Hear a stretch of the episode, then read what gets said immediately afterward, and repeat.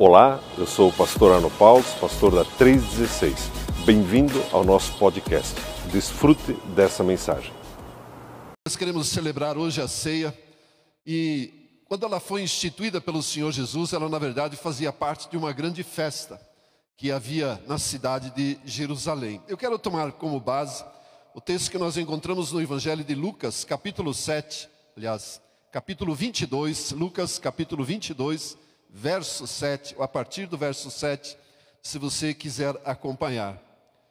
Diz assim a palavra do nosso Deus: Chegou o dia da festa dos pães asmos, em que importava comemorar a Páscoa. Jesus, pois, enviou Pedro e João, dizendo: Ide preparar-nos a Páscoa para que a comamos. Eles lhe perguntaram: Onde queres que a preparemos? Então lhes explicou Jesus: ao entrares na cidade, encontrareis um homem com um cântaro de água. Segui-o até a casa em que ele entrar. E dizei ao dono da casa: Mestre, o mestre manda perguntar-te: Onde é o aposento no qual hei de comer a Páscoa com os meus discípulos? Ele vos mostrará um espaçoso cenáculo, mobiliado, ali fazei os preparativos.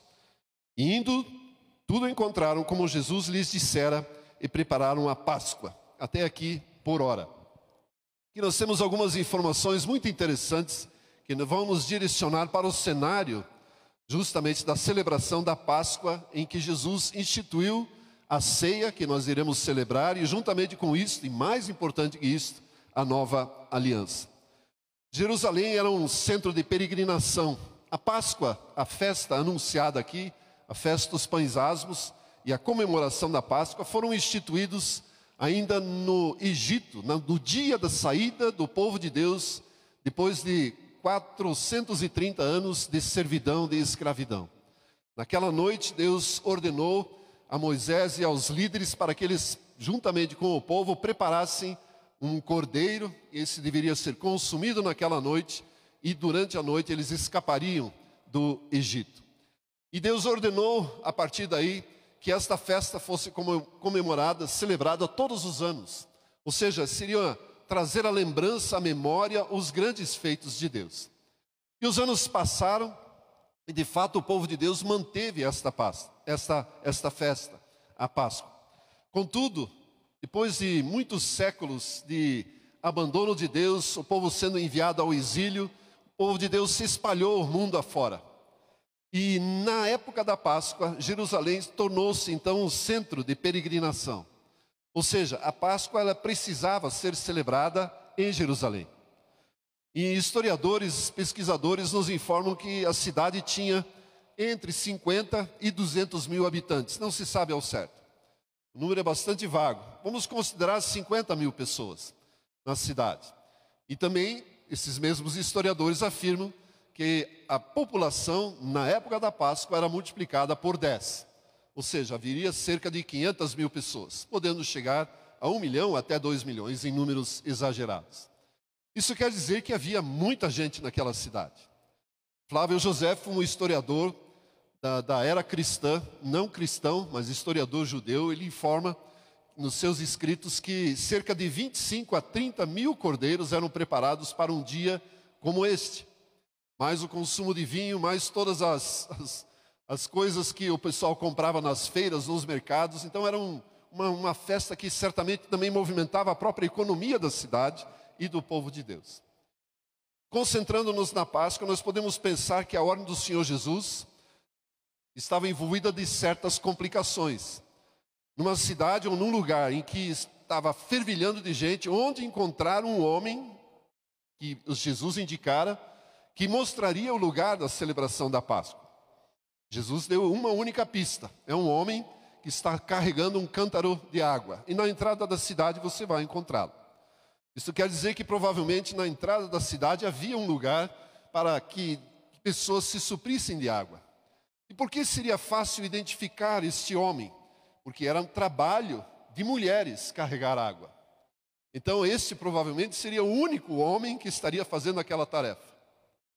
Há um historiador que menciona que há grande possibilidade desse rapaz ou desse homem ser João Marcos, o autor do Evangelho de Marcos. E a casa em que Jesus celebrou a Páscoa, que fora indicada então, seria a dos pais de João Marcos, que eram amigos da família. Não há como comprovar isso biblicamente, mas são informações históricas. Aliás, muito do que eu quero trazer hoje está baseado na história e na harmonia dos evangelhos para estabelecermos uma linha de tempo e compreendermos o que de fato aconteceu naquela noite e a importância disso para os nossos dias. O texto também diz que haveria um cenáculo mobiliado, ou seja, o lugar já estava preparado com todos os móveis para celebrar o jantar.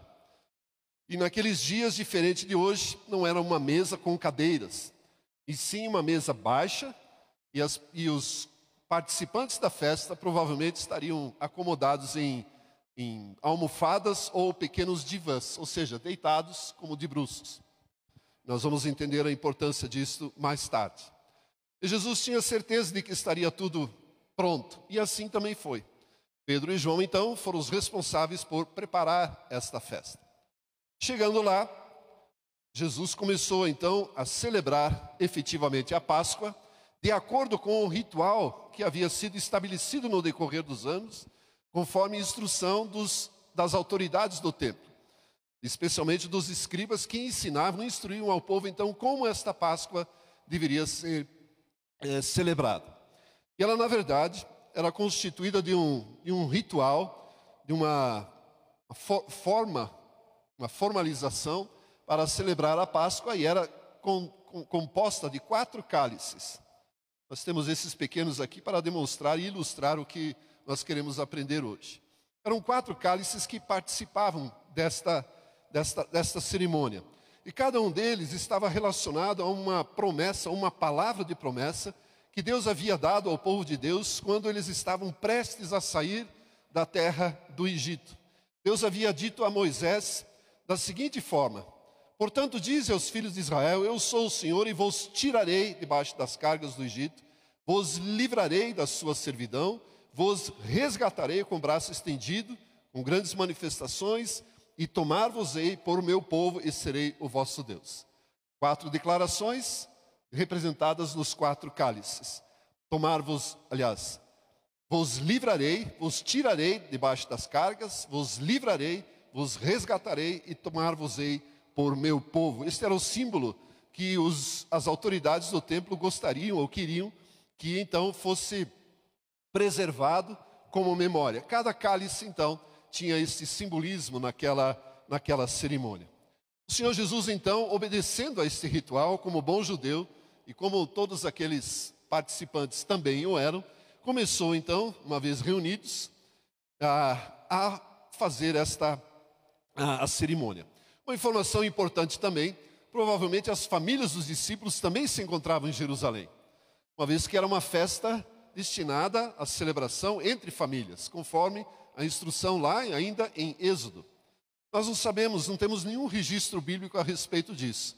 Então presumo que eles estavam presentes em algum lugar e teriam também de como todos os peregrinos celebrar a festa. Jesus então começa obedecendo então o ritual com uma oração, assim se fazia um anfitrião, e deveria molhar um pão sem fermento, aquele pão redondinho, chato, num molho de água salgada.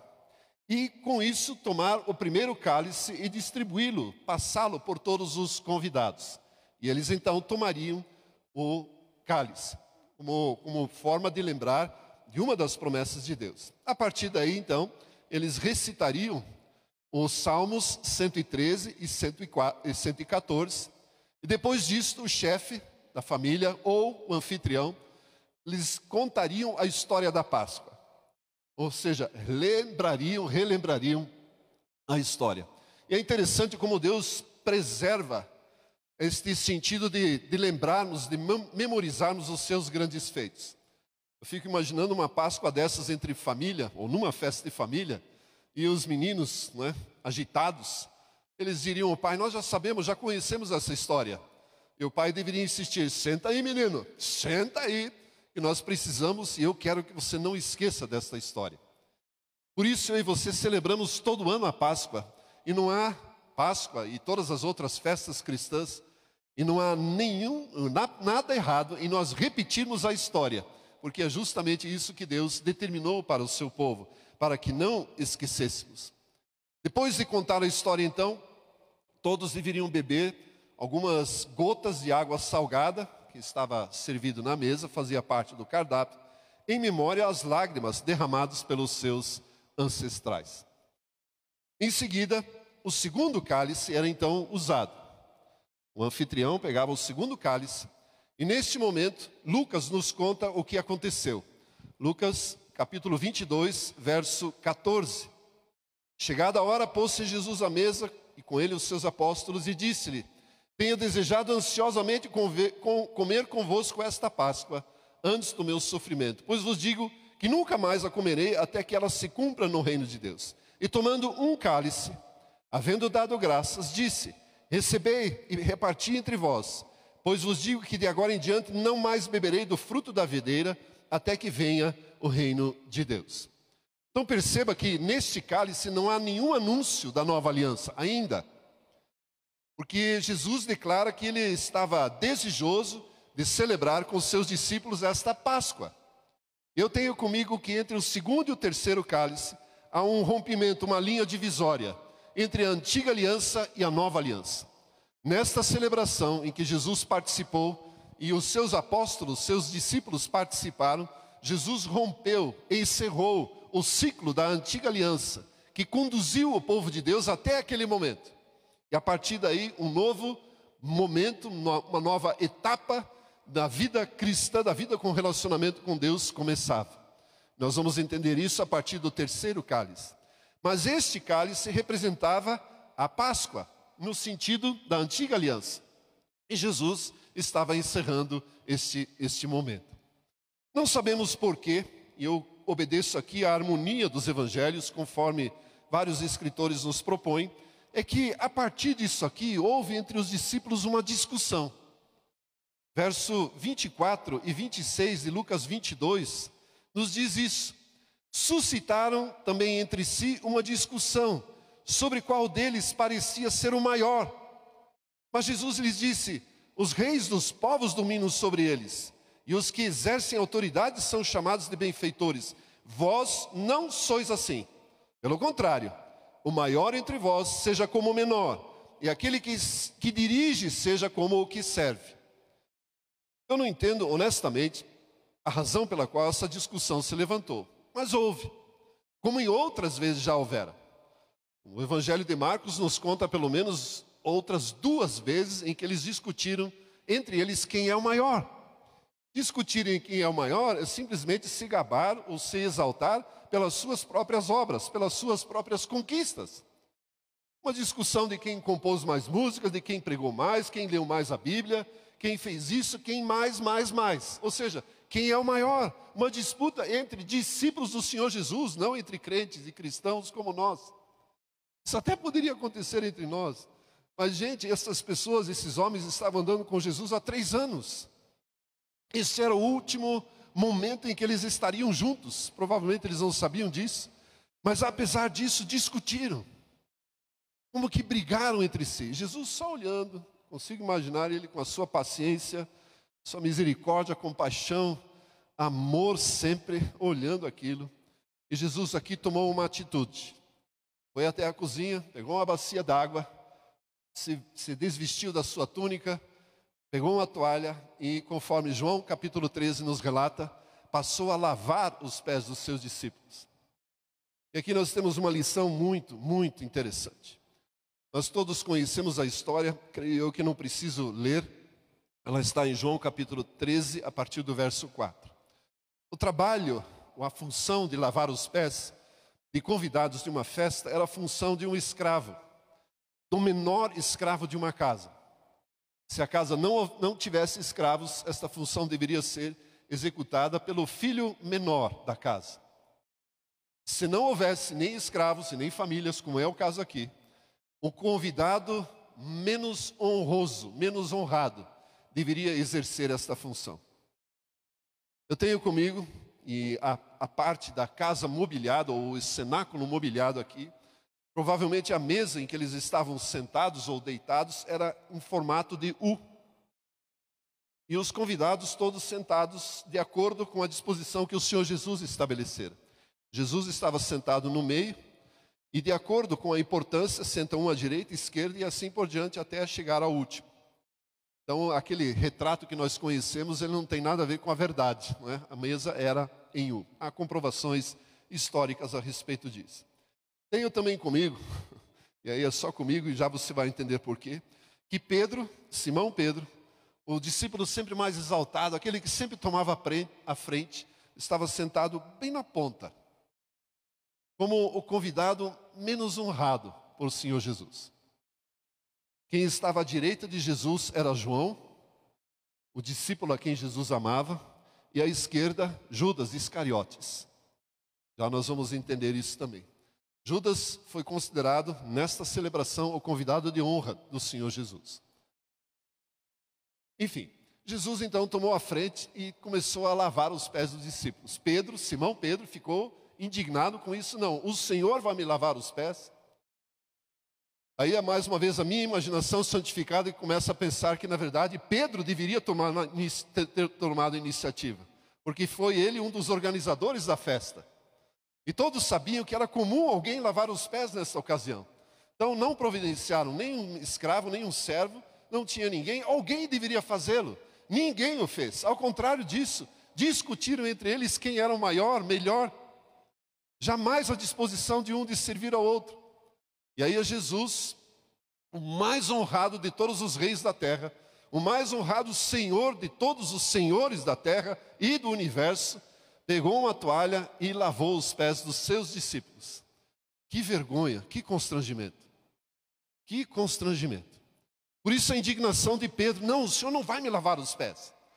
E Jesus disse: se você não me permitir isso, você não terá parte comigo. Bom, então lava tudo. E indignado, constrangido, envergonhado. Eu não queria estar lá nesse momento.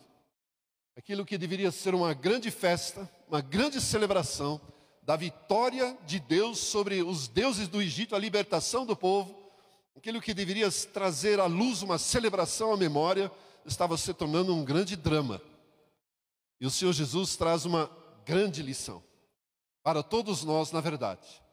Ele diz o seguinte: o maior entre vós seja como o menor, e aquele que dirige seja como o que serve. Um dos aspectos que eu e você precisamos lembrar quando tomarmos a ceia, além de tudo aquilo que nós já conhecemos e tudo aquilo que nos é ensinado. Mas neste momento, Jesus ensina que eu e você, independente da posição que ocupamos a nossa empresa, na igreja, em qualquer situação, eu e você nunca deixaremos de ser servos.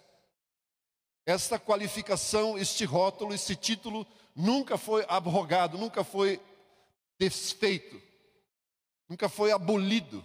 Ele faz parte da estrutura da vida cristã. Jesus é nosso Senhor. Jesus é nosso Senhor. Amém? Para que eu e você possamos servi-lo como Senhor, estar debaixo da sua submissão, debaixo do seu senhorio, nós somos servos. E servos servem uns aos outros. São gentis com os outros, colaboram, fortalecem uns aos outros. Talvez o assunto seja demasiadamente constrangedor ou, ou tão batido, mas é uma parte importante desta celebração, porque nós podemos ser tentados a assumir uma postura como esses discípulos fizeram e não nos colocar nesta posição de que eu e você sempre serviremos uns aos outros pelo simples fato de Jesus ser o nosso Senhor. Não porque aquelas pessoas são mais ou menos dignas, mas porque Ele é o nosso Senhor. Essa lição que o Senhor Jesus ensina aqui com este lava-pés. Certamente, certamente todos ficaram extremamente constrangidos, eu posso prever. A partir daí, então, o anfitrião pegava um pão e repartia entre todos, embebia em ervas amargas e se começava a comer o cordeiro é o, o, carneiro preparado para aqueles dias. Eu não sei quanto a você, mas carne de carneiro é deliciosa. E aquilo lá deveria ser um cardápio extraordinário. Provavelmente havia compotas de frutas, molhos diversos de diversas ervas. Você já está salivando aí, né? Não é só o Arno que gosta de comer, de falar de comida. mas o carneiro deveria ser delicioso.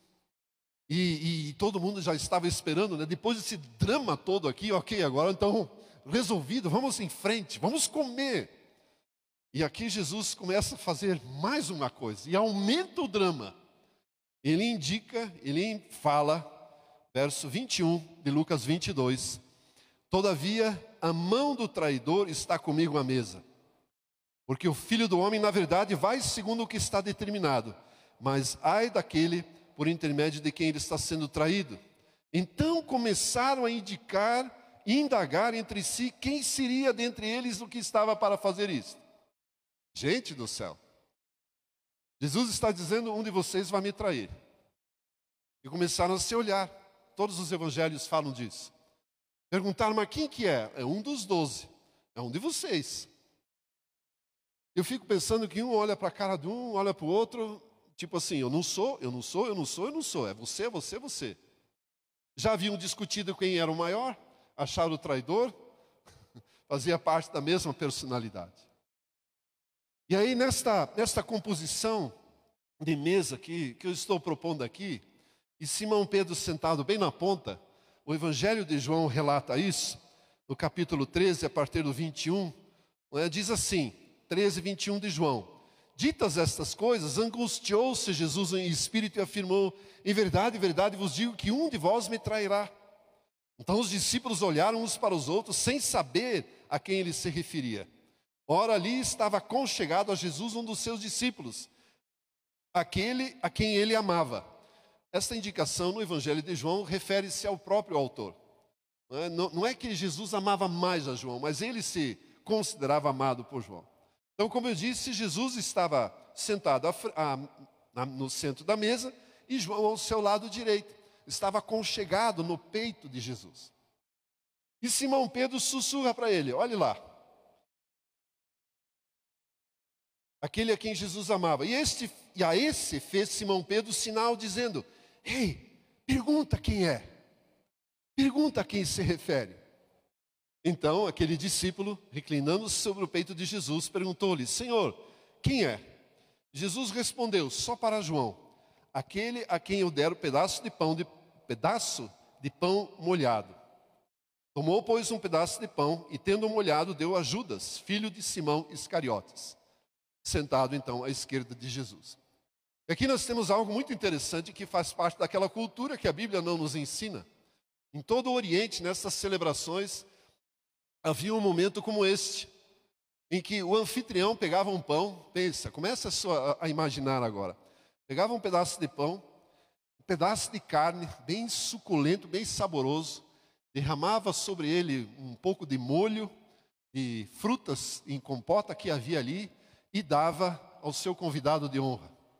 Este gesto, não só do anfitrião, mas de, entre todos os convidados, este gesto significava o seguinte: eu sou o seu amigo e eu não vou te machucar. Com esse gesto, Jesus estava indicando a Judas. É o seguinte, Judas, você é meu amigo.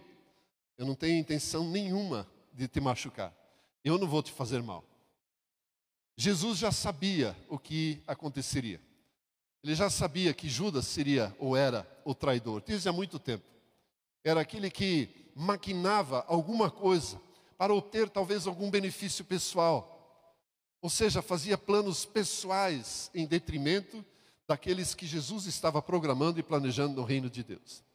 E Jesus, mais uma vez, assim como no lava-pés, agora constrange profundamente Judas. E diz a ele: O que você tem a fazer, faz-o depressa. Judas saiu do jantar. Todos pensaram, conforme o relato de João, que ele foi comprar alguma coisa para dar aos pobres, o que também era comum naqueles dias. Porque nem todas as famílias, nem todas as pessoas tinham como adquirir ou comprar o, o cordeiro da, da Páscoa. Então a população era responsável por prover isto para todos aqueles que faziam parte do povo de Deus. Ninguém poderia deixar de celebrar a Páscoa por falta de recursos financeiros. Então todo mundo pensou que Judas estava fazendo isso. Nós sabemos, a história nos conta o que Judas fez. E, e, e o relato de, de, do Evangelho de João continua dizendo que, na verdade, ele, ele colocou a situação de traidor e que alguém o trairia, ninguém desconfiou de Judas. E Pedro se levanta então e diz: Senhor, eu nunca vou te trair. Jesus deve ter olhado para ele assim: Ah, é? Hashtag só que não. Você não vai me trair, você vai me negar. Eu considero que não há nenhuma diferença, porque se nós lermos o relato daquilo que Pedro fez com Jesus, ele mentiu na cara dura, dizendo: Eu não conheço este homem, ao ser interrogado. E fez isto por três vezes. Nós dizemos assim, né, romanticamente, como que fosse um lirismo da palavra de Deus. Não, Pedro, é, Pedro negou a Jesus. Ele mentiu. Honestamente, ele mentiu. E o que eu quero dizer com isso é que eu e você corremos este risco. Ao sermos apertados, ao sermos pressionados, ao vivermos num mundo que jaz no maligno, de repente nós nos vermos numa situação destas. Ei, você também é cristão. E qual será a nossa reação? Se porventura houver uma perseguição, se porventura houver um, cristão for um crime condenado de morte, como é, por exemplo, nos países do Oriente, qual será a nossa postura? Como nós reagiríamos? Será que seríamos como Simão Pedro? Ou nós afirmaríamos, não, eu sigo, eu pertenço a Jesus Cristo. Essa deve ser a nossa postura e não como Pedro. Corro o risco, corro enorme risco de, ao comentário sobre isso aqui, Pedro pedir uma prestação de contas ao me encontrar na eternidade. Tipo assim, cara, o que você foi falar de mim lá? Mas é como eu leio isso aqui. E eu não quero incorrer neste erro. Né? Pedro, Simão Pedro chorou demais chorou demais, entristeceu muito a vida dele. Levou semanas para que ele fosse curado deste momento, apesar e inclusive de ser disso. O fato é que eu e você precisamos ficar firmes na nossa confissão de de fato pertencermos a Jesus Cristo. Eu e você somos filhos de Deus, pertencemos a Jesus Cristo.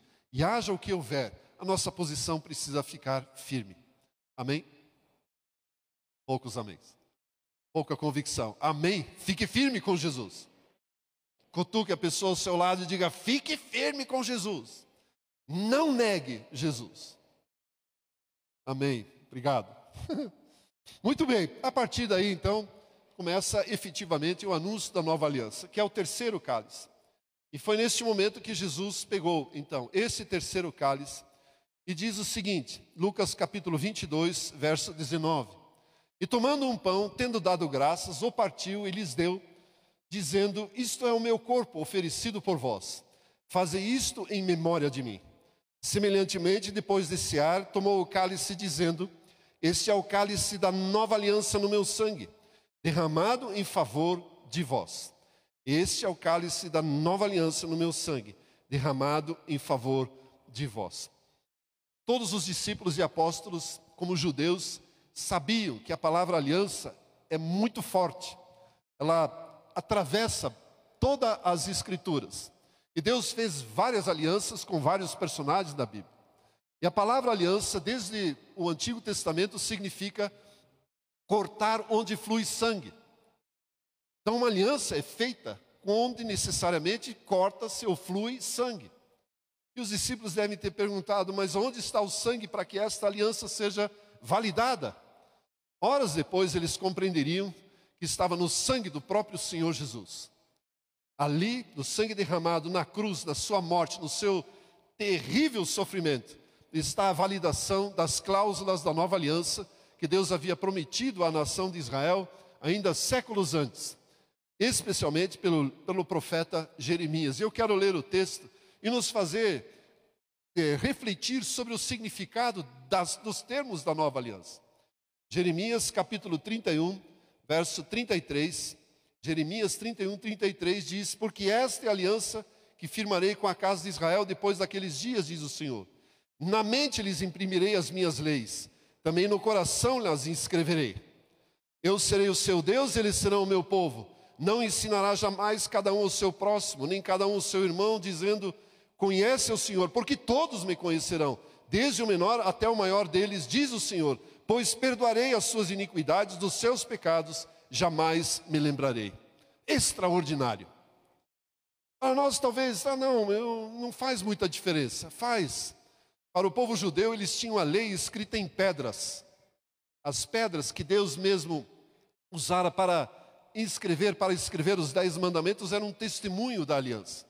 Os termos da nova aliança dizem que o Senhor imprimirá as leis dele no nosso coração e na nossa mente. Eu não consigo imaginar outra coisa, inclusive nesse mundo contemporâneo, senão que Deus pegou um pequeno chip de alguma coisa e com o seu Espírito, com o Espírito Santo que habita em nós, imprimiu a sua palavra toda, todas as escrituras, toda a sua lei, no nosso coração e na nossa mente. Já está lá. O apóstolo Tiago, na sua carta, ele diz que nós temos a palavra implantada em nós. Aí você fica espantado, mas como é isto? Provavelmente você já passou ou passará por situações em que está lendo um texto, ouvindo uma mensagem e de repente o Espírito te incomoda e diz: É isso, é isso, isto é verdade, é assim mesmo. Ou seja, a lei que está impressa na nossa mente, no nosso coração, é revelada, trazida à vida para o Senhor Jesus. Não é mais uma palavra distante, está escrita num um bloco de pedras e guardada dentro de uma arca, como era o caso ali. Ela está presente, é uma palavra viva. E graças a Deus por nosso país, porque podemos proclamá-la com toda a liberdade, podemos lê-la, ter contato com ela em todo o tempo. Está nos nossos corações. O Senhor diz que serei o seu Deus, eles serão o meu povo, e todos me conhecerão, ou seja, todos serão ensinados do Senhor. Todos têm oportunidade, todos têm acesso. Não é exclusividade de um grupo de autoridades do templo ou de sacerdotes, todos têm acesso ao ensino, à aplicação, à prática da palavra de Deus. E acima de tudo, a cláusula mais extraordinária desta aliança, que merece da nossa parte gratidão eterna, júbilo eterno, alegria e celebração eterna. O Senhor diz: Perdoarei as suas iniquidades e dos seus pecados jamais me lembrarei. Todos os nossos pecados, passado, presente e futuro não, não serão lembrados pelo nosso Deus. Por força de uma aliança, é um compromisso que Deus assumiu ao entregar o seu filho, ao derramar o, filho, o, o sangue de, de Jesus Cristo naquela cruz, para permitir que eu e você estivéssemos isentos de culpa na presença do nosso Deus. Porque nada na nossa parte seria capaz de pagar por aquilo que nós cometemos de erros e transgressões, nem passado, nem presente, nem futuro. Isso para mim é a manifestação maior da graça. Esta aliança ela se torna na verdade unilateral, porque da nossa parte nada é exigido, senão a obediência e a fé, crer, aceitar essas palavras de salvação, de libertação. Ou seja, os meus e os seus pecados foram tomados por Jesus Cristo naquela cruz, para que eu e você não tivéssemos nenhuma culpa, pudéssemos livremente nos relacionar com o nosso Deus. Alguém dá um glória a Deus para isso? Obrigado. Porque isso é digno de louvor, de adoração. Deus não se lembra dos, meus, dos nossos pecados. Eu tenho uma figura que já há muitos anos me persegue, na, na minha imaginação. Eu tenho um amigo que ele fala de uma imaginação santificada. Eu acho que a minha é assim. Miqueias capítulo 7 diz que os nossos pecados foram lançados no fundo do mar. Então eu imagino aqueles, aqueles barris, tonéis de 200 litros, são usados para guardar produtos químicos, ou seja lá o que for. Eu imagino que os meus e os seus pecados foram todos gravados num flash drive, num pendrive. Sabe do que eu estou falando? Num cartão. Ou num disquete, se você é dos mais antigos. E foram lançados, foram jogados dentro desse barril. E esse barril foi concretado, dentro dele foi jogado o concreto mais resistente e duro que existe sobre a face da terra, jamais produzido. E esse barril, então, que contém o registro único dos nossos pecados, foi lançado nas profundezas do mar. Existe uma fossa marítima na região das Filipinas que desce a mais de 10 quilômetros. O ser humano nunca chegou lá, ele nunca chegará, a não ser equipamentos mesmo. É? Já, já se chegou a perto de 6, 7 mil metros, eu acompanho essas histórias malucas e descobrindo, estão descobrindo novas, novas criaturas a todo tempo. Então, quando, quando diz que Deus lançou nas profundezas do mar os nossos pecados, eu penso nesta fossa. Não tem quem tire isso de lá. Não tem quem volte isso. Não tem quem renove isso. Não existe backup, não existe cópia de segurança do registro dos nossos pecados. Eles foram eliminados, colocados nesse tambor, se você quer usar essa figura, lançados nas profundezas do mar. E nem Satanás tem o direito de trazer isto à vida de novo. Não tem. Volte e meia ele traz a lembrança, né? Algumas coisas que, que, que eu e você fizemos no passado. E esses pecados não podem nos condenar, porque eles foram perdoados por Jesus Cristo, aliás, perdoados por Deus por meio do sangue de Jesus Cristo derramado naquela cruz. Que Jesus então celebra justamente a nova aliança e diz: Este cálice é o cálice da aliança, no meu sangue. No meu sangue. Não existe sangue de animais para validar esta aliança. É o meu próprio sangue que será derramado. Nós conhecemos a história e eu, eu fico pensando no espanto daqueles apóstolos que até então jamais queriam admitir, assumir ou aceitar que Jesus Cristo precisava morrer para que isto fosse devidamente concretizado. A partir daqui, então, Jesus também ensina, conforme o Evangelho de João nos, nos fala, a respeito do futuro daqueles discípulos e apóstolos. Todo o ensino dos capítulos 14, 15, 16 e 17, nós não, não passaremos por eles aqui, mas trazem um consolo extraordinário. Gostaria que você, se tivesse oportunidade, refletisse sobre isso. Jesus ensina a respeito do outro consolador e das suas ações, das suas funções na minha e na sua vida. Aquilo que o Espírito da Verdade, o Espírito Santo faria em nossas vidas, como aquele que supre totalmente a ausência presencial, carnal do Senhor Jesus Cristo, a presença física. E o Espírito Santo é uma coisa impressionante, é a própria essência de Deus vivendo em nós.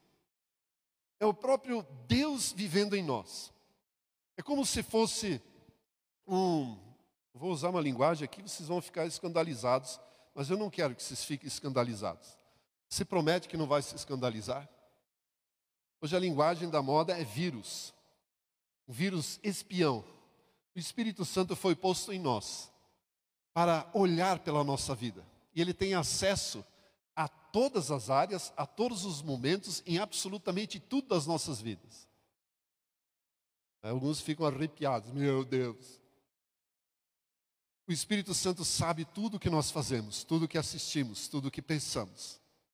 Um outro amigo, ele usava uma expressão, o Espírito Santo alcança até os porões da alma aquelas coisas que nós queremos esconder de nós mesmos.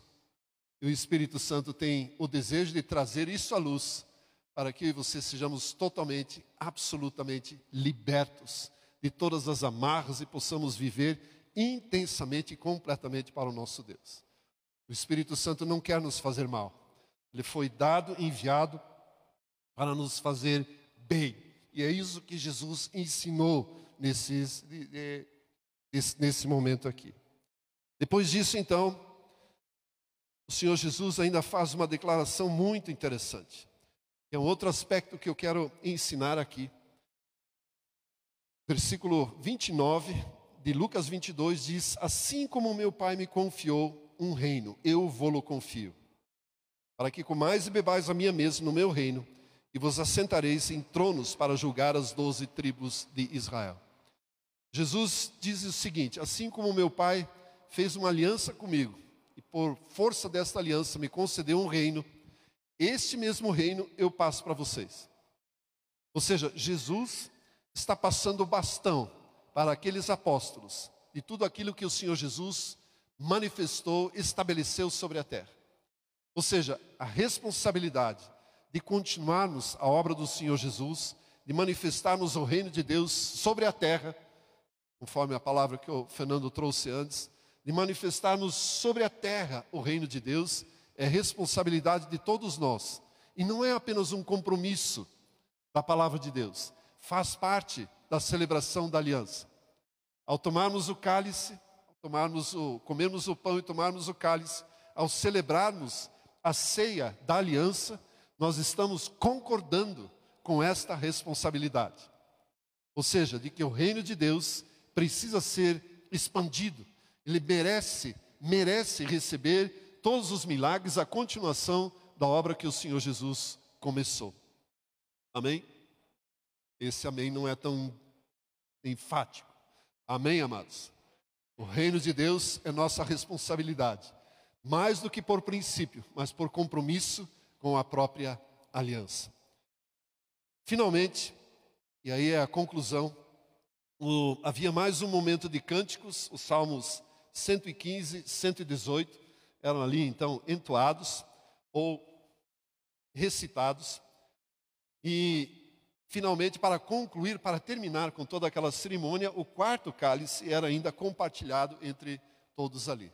Então, para terminar, era uma celebração, o quarto cálice era a ação de graças por aquilo que Deus havia feito. Certamente, nos contextualizando com aquela história, não poderia haver muita alegria, eu concordo. Não havia muitos motivos para celebrar. Jesus havia dado uma dura naqueles discípulos quando eles discutiram entre si, havia lavado os pés deles para constrangimento de todos, e havia indicado um traidor, indicado que Simão Pedro negaria Jesus Cristo, ou seja, não firmaria os seus compromissos, não havia mais motivo nenhum para celebrar, mas eles o fizeram. Né? E por fim ali havia um, um, um, o ritual, indicava que o Salmo 136 deveria ser entoado como um cântico. O, o, o texto de Mateus nos diz que eles, cantando um hino, saíram para o Monte das Oliveiras. O Salmo 136 ele é composto de 26 versos que estabelecem atributos de Deus, ações de Deus, e como um refrão no final de, todo, de todos os versos está porque a sua misericórdia dura para sempre. Deus é grande, a sua bondade é grande, porque a sua misericórdia dura para sempre. Ele nos salvou e a sua misericórdia dura para sempre. Ele nos libertou e a sua misericórdia dura para sempre. Nós poderíamos entoar este cântico e conversarmos aqui sobre isso. E a sua misericórdia dura para sempre. E esta palavra misericórdia não é simplesmente compaixão, ela significa e representa o eterno e constante amor de Deus por nossas vidas, por sua vida e por minha vida. Eterno e constante amor. Haja o que houver, Deus jamais deixará de nos amar. Ao saírem dali, então, Jesus se dirigiu ao Getsemane, eu já estou terminando. Jesus se dirigiu ao Getsemane para ali, então, ser preso, conforme indicação de Judas, traído por um beijo. E nós conhecemos a história, que passou pela condenação, pela horrível morte na cruz, e finalmente pôde ressuscitar. Que é, na verdade, o que nós celebramos. Nosso Senhor Jesus está vivo. O nosso Senhor, o nosso Salvador está vivo. Pedro, quando entendeu isso, discursando diante das autoridades do templo, né, depois de três mil pessoas, ou na iminência de três mil pessoas se converterem, ele diz o seguinte: sendo este, se referindo a Jesus, entregue pelo determinado desígnio e presciência de Deus, vós o matastes, crucificando por mãos iníquos, ao qual, porém, Deus ressuscitou, rompendo os grilhões da morte, porquanto não era possível fosse ela, ele retido por ela. Glória a Deus, a morte não pôde segurá-lo, porque todos os pecados que estavam sobre a vida de Jesus foram perdoados pelo Deus Todo-Poderoso, pelo Pai Celestial.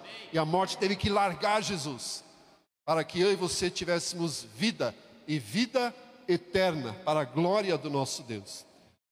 Pedro termina o seu discurso, e eu quero terminar com isso, esta mensagem, dizendo: esteja absolutamente certa, pois toda a casa de Israel, que é este Jesus que vós crucificastes, Deus o fez, Deus o estabeleceu, não foi uma eleição, Deus o fez, Senhor e Cristo. Este é o cargo que Jesus ocupa, Ele é Senhor do universo, poderoso, autoridade máxima sobre todo e qualquer principado e potestade sobre toda e qualquer pessoa.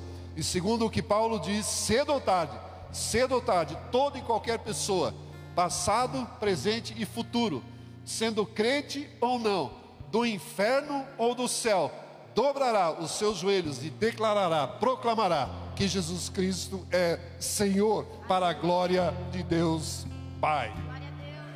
Amém. Aleluia. Glória a Deus. Pessoal do Ministério de Serviços, por gentileza, pode vir aqui à frente. Nós queremos celebrar a ceia com esse, com, esse, com isto no coração, com esses compromissos, com esses, com esses significados que nós acabamos de receber aqui. Aprendemos que eu e você somos servos, haja o que houver, e sejamos nós quem somos. Nós somos servos. Assumimos um compromisso de permanecermos firmes na nossa crença do Senhor Jesus. Assumimos o compromisso de não trairmos o Senhor Jesus, de sermos fiel a Ele. E assumimos o compromisso de manifestarmos, de continuarmos a manifestar o reino de Deus sobre a terra. E, sobretudo, celebramos e lembramos que os nossos pecados foram todos, todos absolutamente perdoados. E que nós temos direito à vida eterna, porque Jesus Cristo nos amou, porque Jesus Cristo não hesitou segundo sequer de morrer naquela cruz e Deus não, ou não desejou abrir mão do seu filho para que nós tivéssemos vida. Esse é o motivo da nossa celebração neste momento. Eu quero fazer uma oração e consagrar esses elementos. Depois eu gostaria que você viesse à frente. Aliás, não, que você permanecesse no seu lugar e os amados do grupo de serviço chegarão até você e você pega o seu cálice, que é descartável, ele já tem o pãozinho e o próprio suco. Então, por favor, permaneça no seu lugar. Antes disso, vamos orar. Você pode permanecer sentado como está. Querido Senhor, exaltado, bendito seja o Senhor para todos sempre.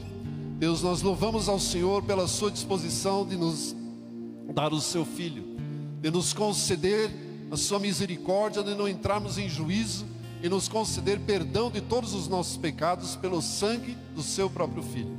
Jesus, nós exaltamos ao Senhor Exaltamos a Ti como Senhor, como nosso Salvador, como a quem queremos servir e assumimos o compromisso quando celebramos esta ceia de manifestarmos o reino de Deus sobre a terra.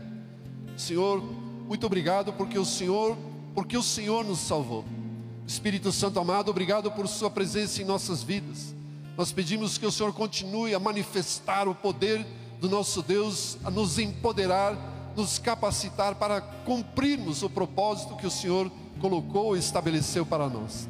Senhor, ao tomarmos este pão e este cálice, nós celebramos a vitória do Senhor sobre a morte, celebramos a nossa vida eterna por Sua obra. Obrigado, Senhor, obrigado. Senhor, nós consagramos estes elementos para que sirvam como símbolo deste memorial, desta festa, desta celebração. E o Senhor, com muita alegria, queremos tomar isso e celebrar a vitória do Senhor sobre os pecados, sobre Satanás e sobre a morte, para todos sempre, para todos sempre. Amém.